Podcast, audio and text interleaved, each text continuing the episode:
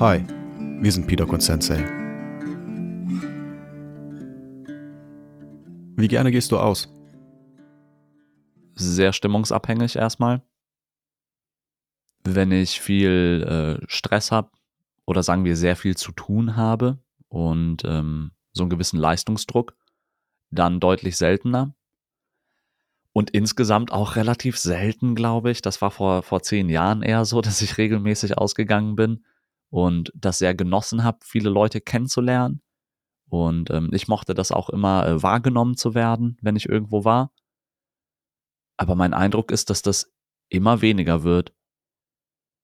Und zwar so sehr, dass ich vielleicht sogar das Gefühl habe, dass es zu wenig ist. Also, weil ganz ehrlich, wenn ich ausgehe und wir können ja vielleicht drüber reden, was Ausgehen bedeutet. Ist das so ein Bier trinken gehen? Ist das Feiern? Ist das Leute treffen? Ist das ein Abendessen romantisch?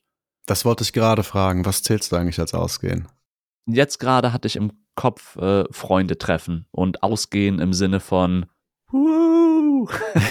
wir gehen, wir gehen feiern Party. oder so. Ne? Also wir gehen Party, wir gehen, wir gehen in einen Club, ne? Oder meinetwegen auch in so ein Café nachmittags. Aber ich hatte jetzt gerade das Sinnbild abends im Kopf.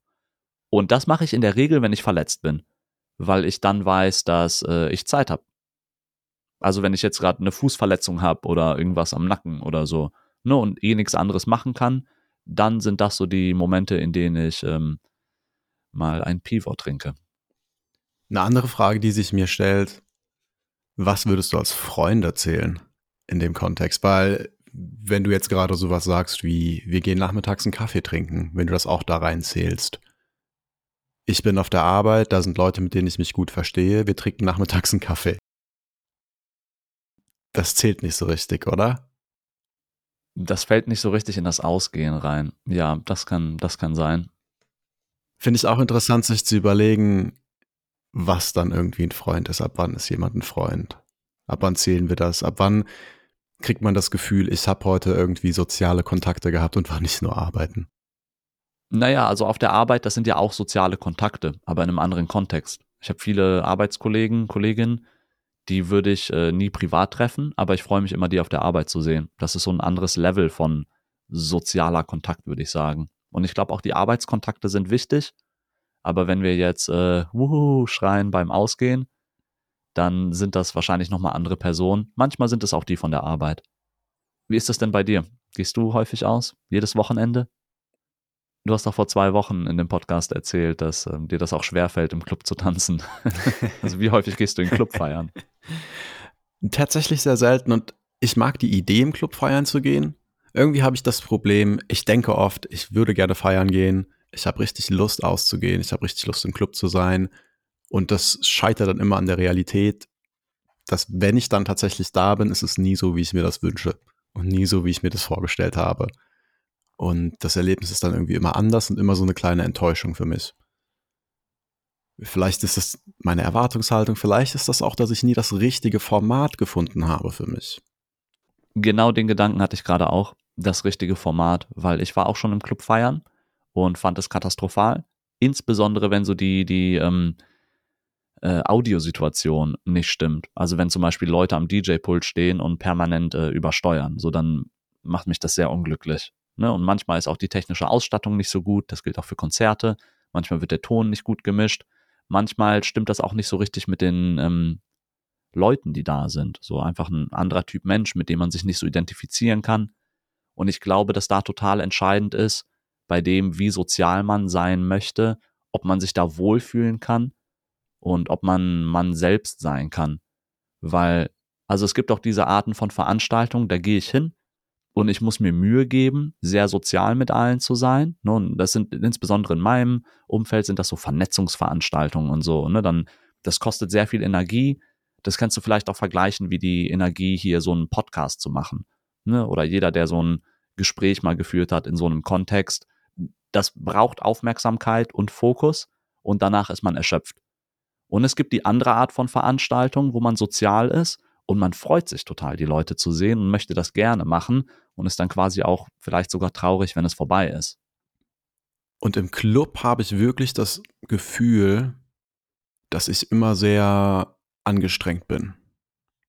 Also das ist für mich die Erfahrung im Club, dass ich immer sehr angestrengt bin zu tanzen und irgendwie mit diesem Spannungsfeld umzugehen, wie das oft ist. Und die Musik ist gar nicht so entscheidend, glaube ich, für dieses Erlebnis. Es gibt schon Musik, die mir besser gefällt. Wenn war ich meistens auf elektronischen Partys. Warst du mal auf meinen Partys?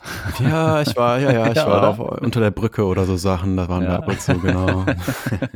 Das war, das war meistens gut. Das war, das war alles ganz nett so, aber ich glaube, wir haben dann auch immer nur relativ beschränkt getanzt. So, so viel waren wir da jetzt dann auch nicht. Und es ist für mich, ich fühle mich einfach oft ein bisschen fremd und es fühlt sich so ein bisschen gekünstelt an für mich, alles, was ich mache. Das, was du sagst, dieses authentisch sein, dieses Gefühl haben, man selbst sein zu können, das habe ich da nicht so ganz. Und vielleicht liegt es einfach daran, dass es nicht das richtige Format ist für mich. Das äh, kann ja sehr gut sein. Und äh, letztlich der Grund, dass, dass ich das so viel gemacht habe und dass das die hauptsoziale Interaktion ist, war bestimmt auch einfach, dass ich das früher als cool gesehen habe und dass es irgendwie früher die Art ist, auszugehen, die Art ist zu feiern. Ja, und dazu zu gehören, ne? Genau. Also da passiert ja die soziale Interaktion. Weißt du, wenn alle am Marktplatz sind, so dann gehst du auch an den Marktplatz. Wenn alle am Club sind, dann gehst du auch in den Club. Und ich erinnere mich auch an so ein Gefühl, ich versuche gerade das so zurückzudatieren, wann das war. Ob ich da 18 oder 19 war oder so, ich kann es nicht genau sagen, dass ich mich so gezwungen gefühlt habe, das auch zu genießen, weil das irgendwie auch alle Leute um mich herum genießen und so wird ausgegangen. Und ich glaube, das war so ein, so ein Wunsch, dazu zu gehören. Ne, und es fiel mir sehr schwer zu akzeptieren, einfach zu sagen, guck mal, ich finde Clubs scheiße oder anders. Es gibt hier viele gute Clubs auch irgendwie. Ich kenne auch ein paar Clubbetreiber, so coole Leute, ne? Und die Ausstattung, also die Räumlichkeit, ne, das ist nicht scheiße, das ist gut, aber das Clubformat gefällt mir nicht. Das resoniert nicht mit mir, das ist nicht meins. Und ich habe mich da irgendwann gewundert, wie schwer mir das fiel, das einfach so zu sagen, dass ich da keine Lust drauf habe. Weil das, was ich an Club-Erfahrung immer am schönsten fand, war, wenn es zu spannenden Gesprächen mit neuen Leuten kam, die ich interessant fand. Was das halt heißt, der denkbar schlechteste Ort ist, um so neue Gespräche zu haben, so ein Club. Ja, ja, und deswegen, also eine der Hauptregeln bei einem Club ist, dass du immer irgendwo eine Fläche hast, wo man sich unterhalten kann im Club und das darf nicht draußen sein, sonst sind alle immer am Rauchen und stehen draußen und niemand ist auf der Tanzfläche. Aber wenn du deinen Club konzipierst, hast du Tanzfläche und isoliert davon, getrennt davon einen Bereich, wo man sprechen kann. Echt? Und es gibt einige, also so verstehe ich das Format. Weil ansonsten hast du nie die Möglichkeit, Leute ein bisschen näher kennenzulernen, ohne dieses Hey, wo kommst du denn eigentlich her? Das ist, das ist super unangenehm, sich so anzuschreien. Und ähm, ich, weil das habe ich mal erlebt, dass ein Club das nicht hatte und das war einfach sehr unangenehm. Und was dann eben natürlicherweise passiert ist, dass die sozialen Interaktionen, die passieren dann vor der Tür. Da willst du die Leute ja nicht haben, wenn du einen Club hast.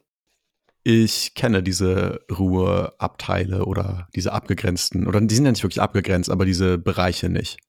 Habe ich in Clubs noch nie gesehen. Da sind dann so Sofas und so. Okay. Oder so ein paar Barhocker an so Tischen oder so. Also das, das gibt's schon.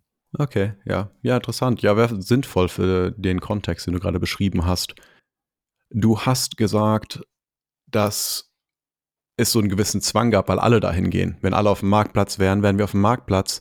Ich glaube, fairerweise sollte man das ein bisschen einschränken und sagen, alle Leute, die ich interessant fand damals, die ich cool fand, vielleicht auch der kulturelle Einfluss auf mich, ne, Leute, die ich als Vorbilder gesehen habe, die sind dahin gegangen diese Leute waren alle da. Und deshalb wollte ich dahin. Ja, es gab sicherlich auch ganz viele andere, wahrscheinlich eine Mehrheit letztlich sogar, die das nicht macht, die ihre eigenen Kreise hat. Nur habe ich mich irgendwie da nicht zugehörig gefühlt oder wollte mich da nicht zugehörig fühlen und habe mich damit eben in eine Position gebracht, so mich zu verstellen und so zu tun, als würde mir das andere gefallen. Was ja wirklich allein mein Problem war. Ne? Also das ist, ich glaube, wie gesagt, vielen Leuten macht das doch einfach Spaß und viele Leute gehen da gerne hin. Viele Leute mögen das so laut, viele Leute fühlen sich da sehr natürlich und haben ein tolles Flow-Gefühl da. Aber das zeigt ja an unserem Beispiel direkt diesen gesellschaftlichen Druck, der da in diesem Sozialsein äh, mit drin hängt. Und ich finde, wenn du nochmal zurückgehst in die Schulzeit, wo es für deine Entwicklung für deine Sozialisierung sehr wichtig ist, Freunde zu haben. Einerseits, ne, dass du Freunde hast und diese soziale Interaktion hast. Andererseits aber auch, dass du die Person bist, die Freunde hat und dadurch Anerkennung und Status. Ne, weil jeder kennt ja auch die Einzelpersonen, die keine Freunde hatten, immer alleine waren, in Anführungsstrichen so die Nerds oder Bücherwürmer, ne, großen Anführungsstrichen bitte. Ähm, ich teilweise war auch so, aber die Sache ist, ich hatte einen großen sozialen Kreis außerhalb der Schule. Deswegen war mir das relativ egal in der Schule. Ne? Aber so, ich kenne auch diese Situation, einerseits irgendwo sehr integriert und populär zu sein und andererseits irgendwo so der schwarz gekleidete Außenseiter zu sein. So, aber wenn du nur Letzteres hast, so dann bist du ja auch sehr isoliert und dann, weißt du, einerseits willst du Freunde für die Interaktion und andererseits aber auch für den Status. Ja, ich sehe. Das ist auf jeden Fall ein Spannungsfeld. Und gerade in der Schule ist das äh, mit vielen Ängsten verbunden, auch für die Leute. Wenn ich zurückdenke, war mein Verhalten sehr angstgetrieben oft. Wie meinst du das? Ja, einfach genau vor, also hauptsächlich Angst vor isoliert sein, Angst davor, gemobbt zu werden, Angst davor, nicht cool zu sein, Außenseiter zu sein, und das hat meine Handlungen sehr getrieben. Und zwar auch zu einem Punkt, dass ich so Panikreaktionen haben würde, weißt du? Dass ich irgendwie, wenn, wenn ich merke, oh, warte mal, hier ist gerade das und das, dann würde ich eher schnell irgendwas machen, was das versucht auszugleichen. Gar nicht groß darüber nachdenken. Wenn ich das Gefühl habe, jetzt muss ich irgendwie brutal wirken. Jetzt muss ich irgendwie stark wirken, würde ich Leute beleidigen oder so vor anderen Leuten. Oder ich würde auch teilnehmen an anderen Mobbing-Aktionen. Oh. Um so, um sowas auszugleichen, um irgendwas auszustrahlen oder so. Und so, sowas in Panikreaktion quasi könnte ich mir. Also wenn ich jetzt so zurückdenke, ist es ja auch schon lange her. Ja, das ist auch Teil der Entwicklung. Also die Leute sind, ich glaube, mehr oder weniger alle sind immer entweder mobbend oder gemobbt und in unterschiedlicher Intensität das ist ja auch ein Teil des Reifeprozesses, dass du lernst, was das in Menschen auslöst. Und diese sehr komplizierten Sozialstrukturen mit hunderten Jugendlichen in so einem großen Schulkäfig, das ist äh, schwierig zu durchdringen und jeder macht da so seinen eigenen Weg. Also ich würde dich jetzt nicht dafür verurteilen, wenn du mal in deiner Teenagerzeit gemein zu jemandem warst. Ich glaube, es ist eher ne, normaler Prozess. Das denke ich auch. Und Schule ist einfach, wie du sagst, ein komplizierter, dynamischer Prozess mit so vielen Teilnehmenden, das ist kaum zu kontrollieren. Jetzt, wo wir gerade über Status gesprochen haben. Der Status wäre doch, viele Freunde zu haben, oder? Also du bist beliebt. Wenn wir jetzt mal in unsere heutige Perspektive gucken, was glaubst du ist wichtiger dafür, dass du dich wohlfühlst und dass du glücklich bist? Ist das das ist das eine Quantität, dass du viele Leute hast, aber natürlich ganz, es ist natürlich sehr normal, dass wenn du mit vielen Leuten Zeit verbringst, dass keine davon sonderlich intensiv sein kann, einfach aus Zeitgründen. Oder denkst du, es ist besser, dass du sehr wenige Leute hast, die sehr intensiv sind oder irgendwie so eine Mischung aus beiden? Ganz klar, letzteres. Die Qualität. Da haben wir in, war das Folge 11? Nee, Folge 12. Folge 12, Alleinsein und Einsamkeit drüber geredet wie wichtig das ist, gut alleine sein zu können, aber nicht zu vereinsamen, also nicht isoliert zu sein. Und da reichen, ich glaube in der Regel, was sind das, eine Person vielleicht? Zwei, drei ist vielleicht besser. Und du nennst da ja auch einen ganz guten Punkt, nämlich die, die Zeitkosten, die du hast für soziale Interaktion. Das dauert richtig lange, Menschen zu treffen. Wenn du jetzt in so eine Statistik hier guckst, äh, ich habe hier was Our World in Data, Time with Others, äh, Lifetime, da äh, wird dargestellt, wie viel Zeit Amerikaner ähm, mit anderen Menschen verbringen. Und das ist kategorisiert nach alleine, mit einem Partner, mit Familie, mit Kindern, mit Freunden, mit äh, Arbeitskollegen. Dann siehst du, dass man die meiste Zeit mit Freunden verbringt in der äh, Jugend und Kindheit. Und das ergibt ja total Sinn. Du spielst ja die ganze Zeit und du hast ja nichts anderes zu tun irgendwann hast du so viele Verpflichtungen, dass das immer weniger wird. Und du siehst dann starken Abgang ab dem Alter 20 ungefähr. Und zu den 30ern hin hat man nur noch, wie viel ist das? Nur noch ungefähr ein Viertel Fünftel oder Sechstel so viele Sozialkontakte wie vorher. Mit Freunden. Und das ist in Minuten gemessen, oder? Also wie viele Minuten du mit Freunden verbringst. Genau, der Graph zeigt einfach, wie viele Minuten du am Tag mit der jeweiligen Personengruppe verbringst. Ne? Und als Kind sind es dann da 300, 400 Minuten, äh, jeden Tag mit Freunden. Und äh, ab den 30ern sind es so 30, 40 Minuten am Tag mit Freunden. Dann hast du natürlich noch andere Personengruppen, nämlich zum Beispiel Familie. Das wird in den, ähm, also Kinder, deine Kinder, wird in den 30ern viel größer im Durchschnitt. Und Arbeitskollegen sind in der Arbeitszeit sehr groß.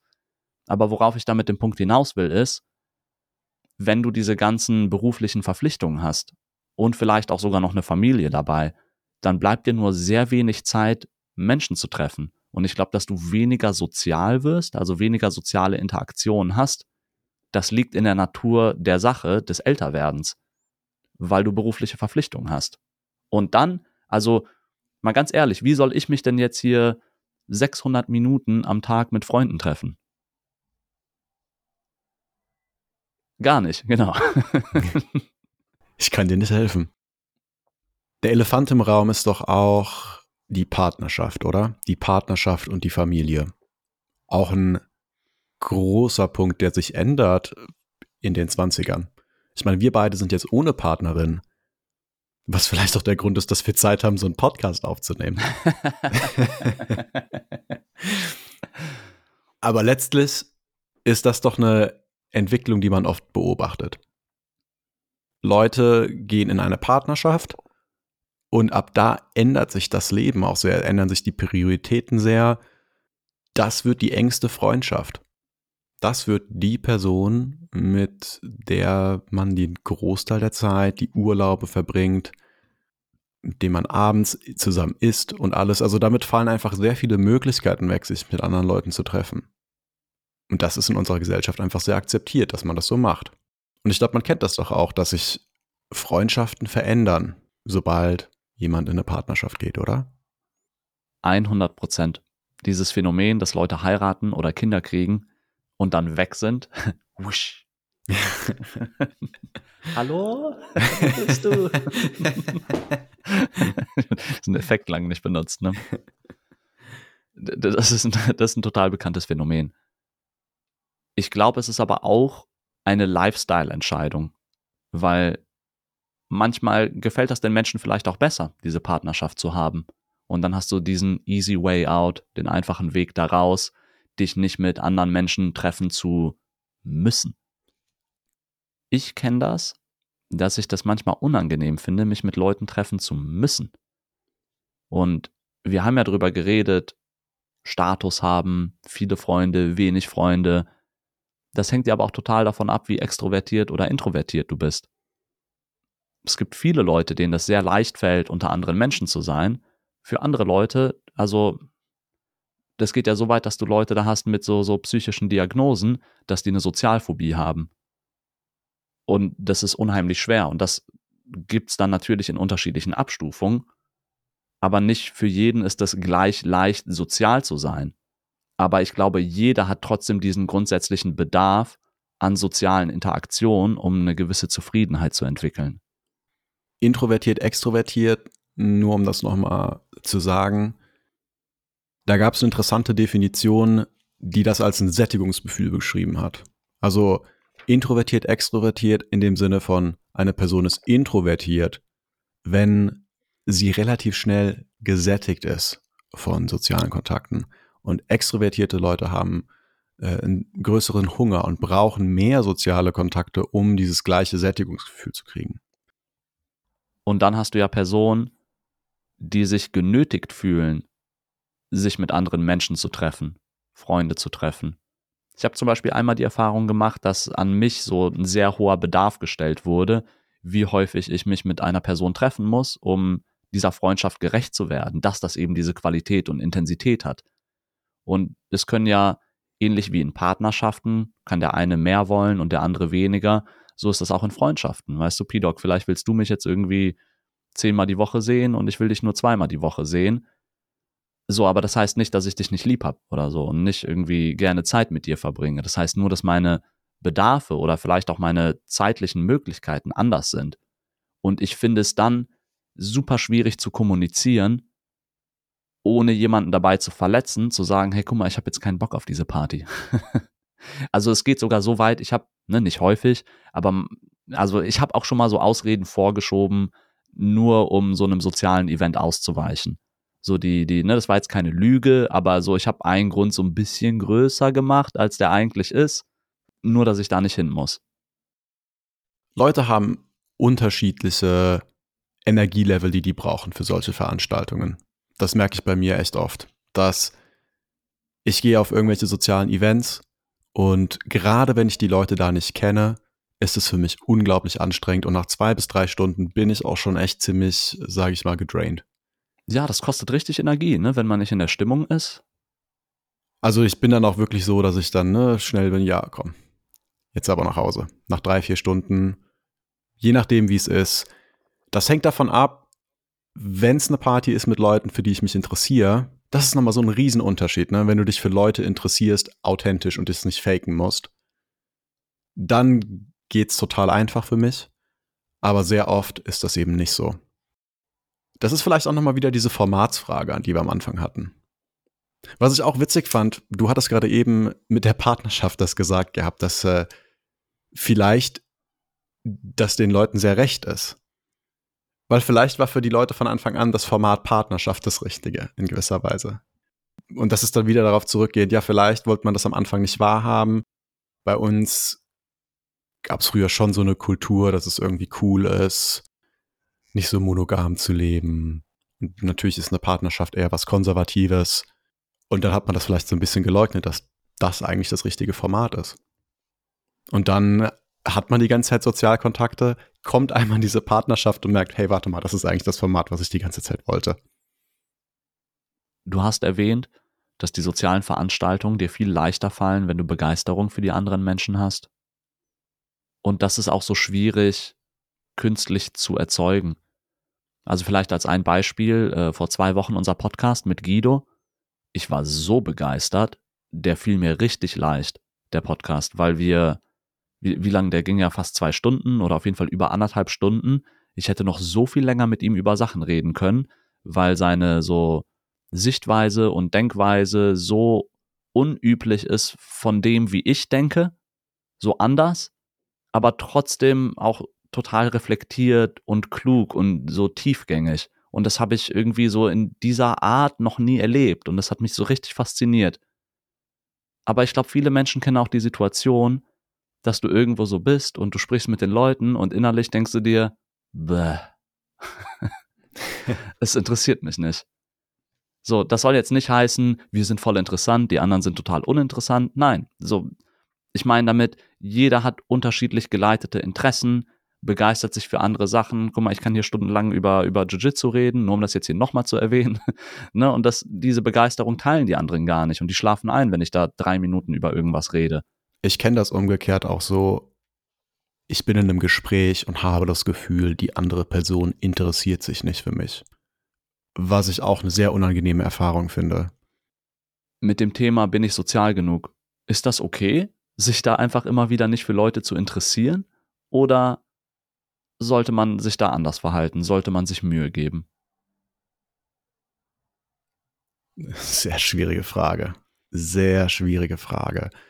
Ich glaube, es ist nicht okay, einfach damit zufrieden zu sein.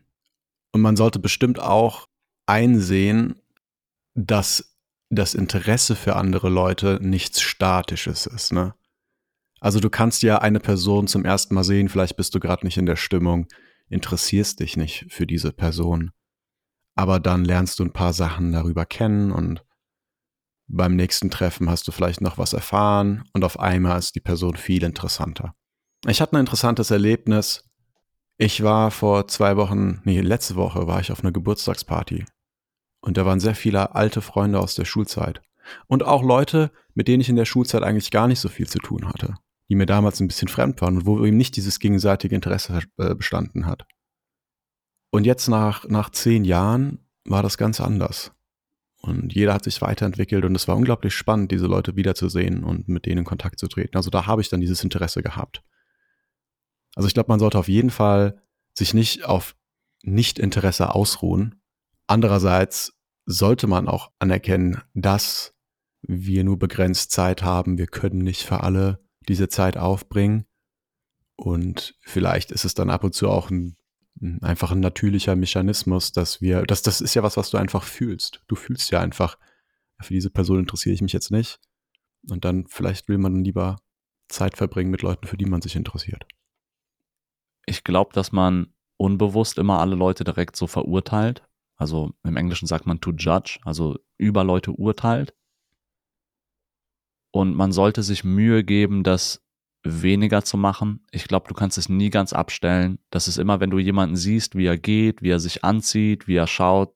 Weißt du, man, man urteilt einfach und niemand kann mir erzählen, dass das nicht passiert.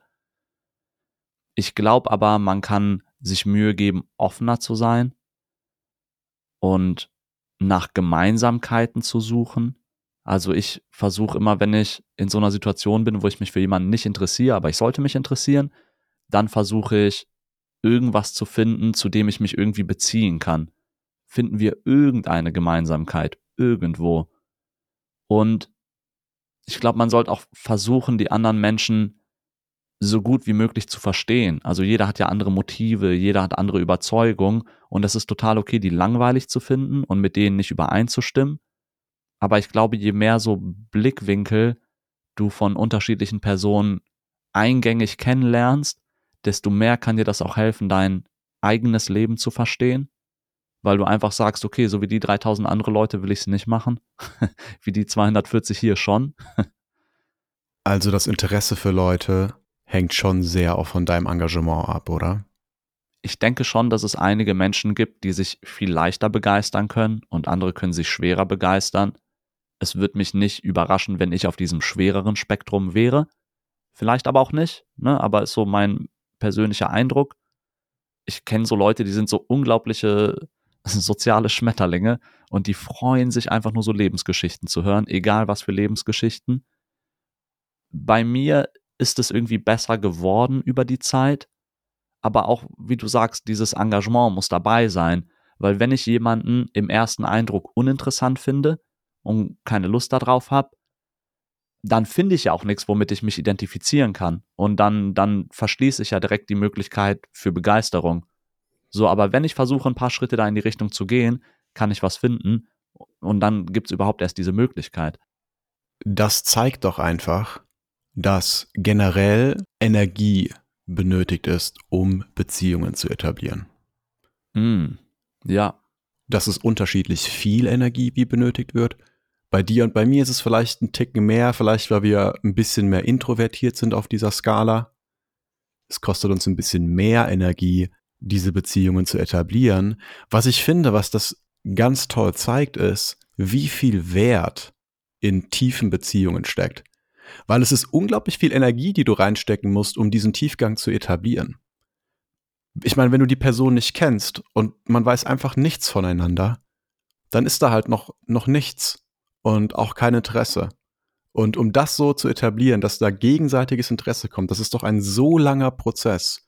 Da reicht ja nicht einmal sich abends auf einer Party treffen und dann ne, hat man, selbst wenn man da ein nettes Gespräch hat und connected, das zu verstetigen, dass das dann auch in anderen Kontexten klappt.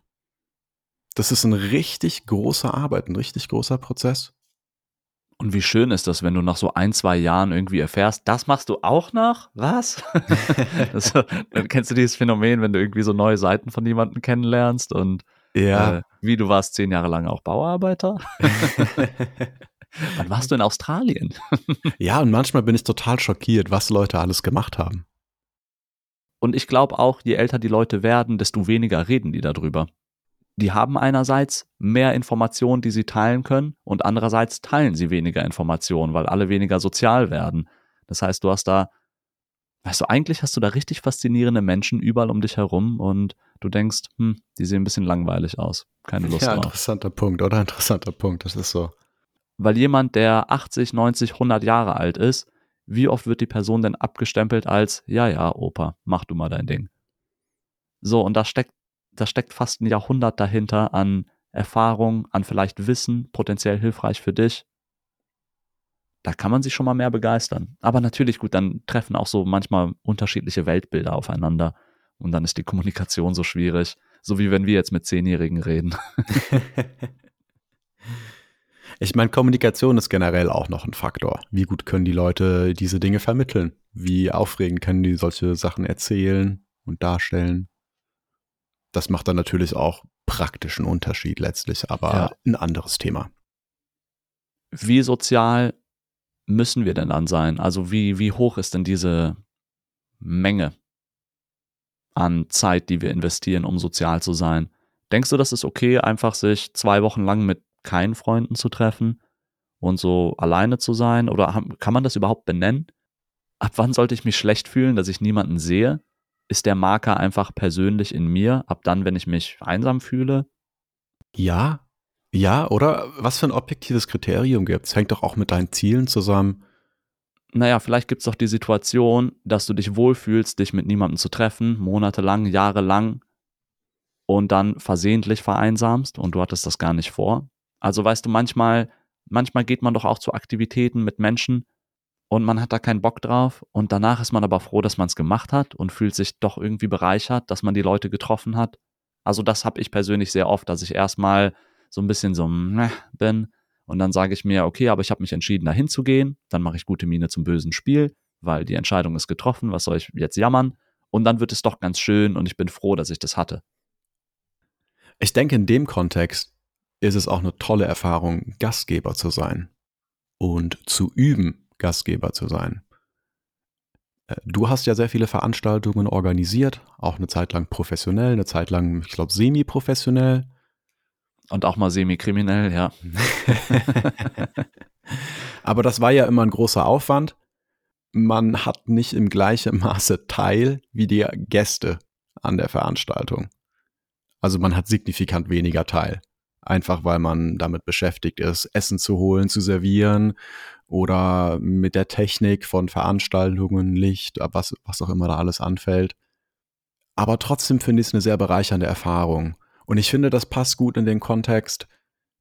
Man sollte es sich nicht zu bequem machen. Also wie sozial muss ich sein? Naja, es gibt, man muss nicht sozial sein. So, es ist völlig okay, wenn man sich sehr wohl mit seinem Alleinsein fühlt. Das ist völlig okay. Aber ich glaube, man sollte aufpassen, es sich nicht zu bequem zu machen. Nicht aus Faulheit nicht auf Veranstaltungen zu gehen. Nicht auf Faulheit, niemanden einzuladen. Ja, und du kannst auch dabei noch zeiteffizient sein. Also wir sprachen ja darüber, wie viel beruflich man eingebunden ist.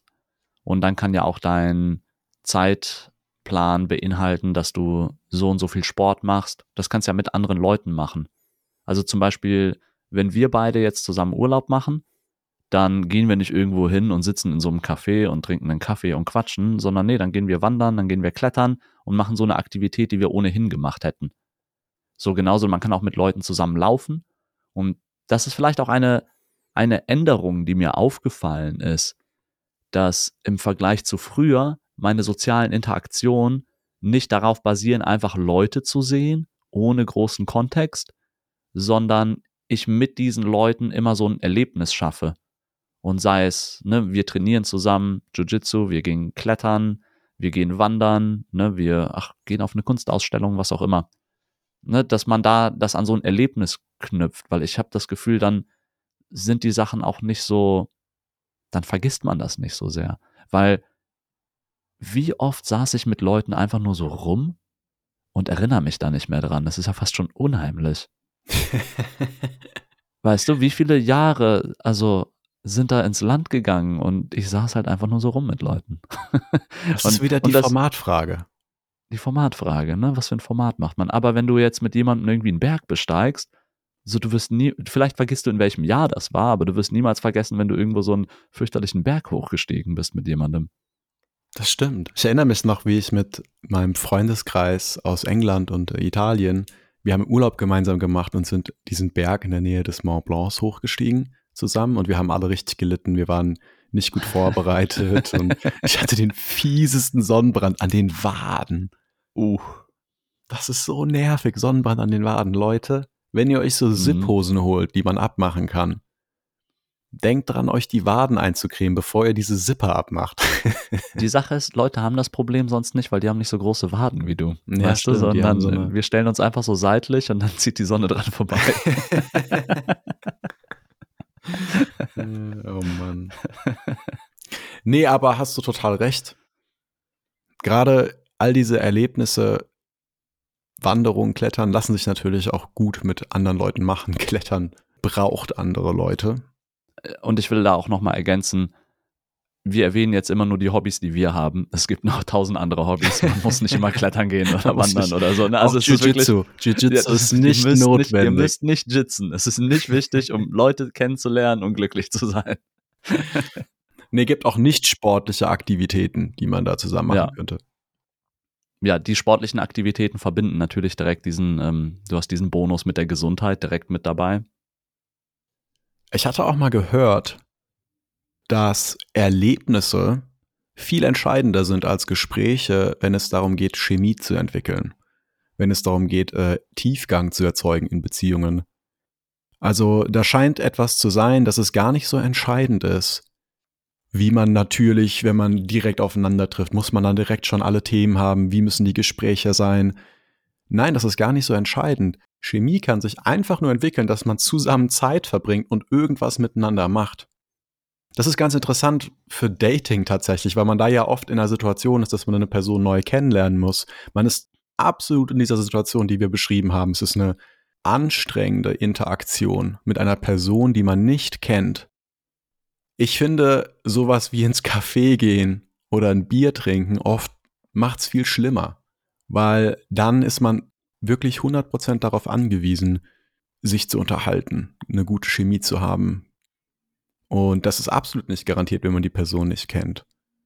Und deshalb finde ich es ganz interessant, in so einem Kontext zu wissen, das ist überhaupt nicht entscheidend, dass man bereits eine gute Chemie hat. Man kann auch erstmal irgendwas machen, wie laufen gehen, ins Kino gehen. Das ist ein cooles nur- erstes Date. Wir gehen laufen. Du weißt doch direkt, was für eine Person da ist. Ja, ne? also ja, wer, ich meine, weil wer da, wer da Ja aus. sagt, weil, weil wer da Ja sagt, ist ja wirklich. Ähm, Ja, aber oder weißt du, irgendwas, irgendwas basteln gehen, irgendeine Aktivität ins Theater gehen, das ist alles völlig okay. Man muss nicht sich gegenüber sitzen und ein Gespräch Hey, am führen. Samstag ist dieser Triathlon.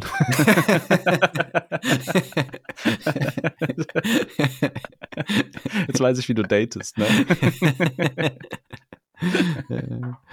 ja. Aber ich stimme dem zu. Also ich denke, das, ähm, das macht viel mehr Spaß. Und du hast ja auch den Bonus, wenn es dann irgendwie blöd läuft mit der Person, so dann bist du trotzdem den Triathlon gelaufen. Ganz richtig, ganz richtig. War trotzdem ein erfolgreicher Tag. Ja. Okay, also zusammengefasst, ich fand deinen Punkt sehr treffend, dass soziale Interaktion immer Energie braucht, aber unterschiedlich viel bei jedem Menschen. Und man sollte diese Energie oder dieses Engagement auf jeden Fall aufbringen und sich da Mühe geben. Aber jeder Mensch ist sehr unterschiedlich, oder? Es ist okay, dich siebenmal die Woche mit Leuten zu treffen oder mal ein, zwei Wochen gar nicht. Ich glaube, da sollte man sich gar nicht unter Druck setzen. Vielleicht kann man auch sogar noch mal eher schauen, Wege zu finden, das gut zu kommunizieren. Also zu sagen, schau mal, ich hab dich lieb, aber ich bin total übersättigt mit Sozialkontakten. Bitte fass das nicht falsch auf. So, aber ich freue mich, wenn wir das nächste Mal was unternehmen. Ne, für solche Situationen, wenn man sich so unter Sozialleistungsdruck gesetzt fühlt. Und um das nochmal zu verstärken, ich glaube, wir sollten nicht absolut messen, dass so und so viel Sozialkontakte sinnvoll wären. Das ist sehr individuell. Aber jeder sollte versuchen, ein bisschen über seine Komfortzone zu gehen. Das denke ich schon. Wie sich das dann absolut ummünzt in wie viele Sozialkontakte, das ist individuell. Aber es ist schon so, dass jeder es sich nicht zu bequem machen sollte, sondern auch dann doch mal sagen sollte, okay, hier, das ist eine neue Geburtstagsparty, da bin ich eingeladen, da gehe ich hin. Ich denke, das macht Sinn. Weil diese Sozialkontakte, die braucht man schon. Da haben wir in Folge 12 genug drüber geredet. Hier nochmal die Hörempfehlung, wir fanden die ganz gut, die Episode. Okay, sind wir fertig, Philipp? Ich glaube, wir sind fertig. Ich glaube, das war der und Sensei Podcast. Vielen Dank fürs Einschalten. Schön, dass ihr immer dabei wart. Ciao, ciao.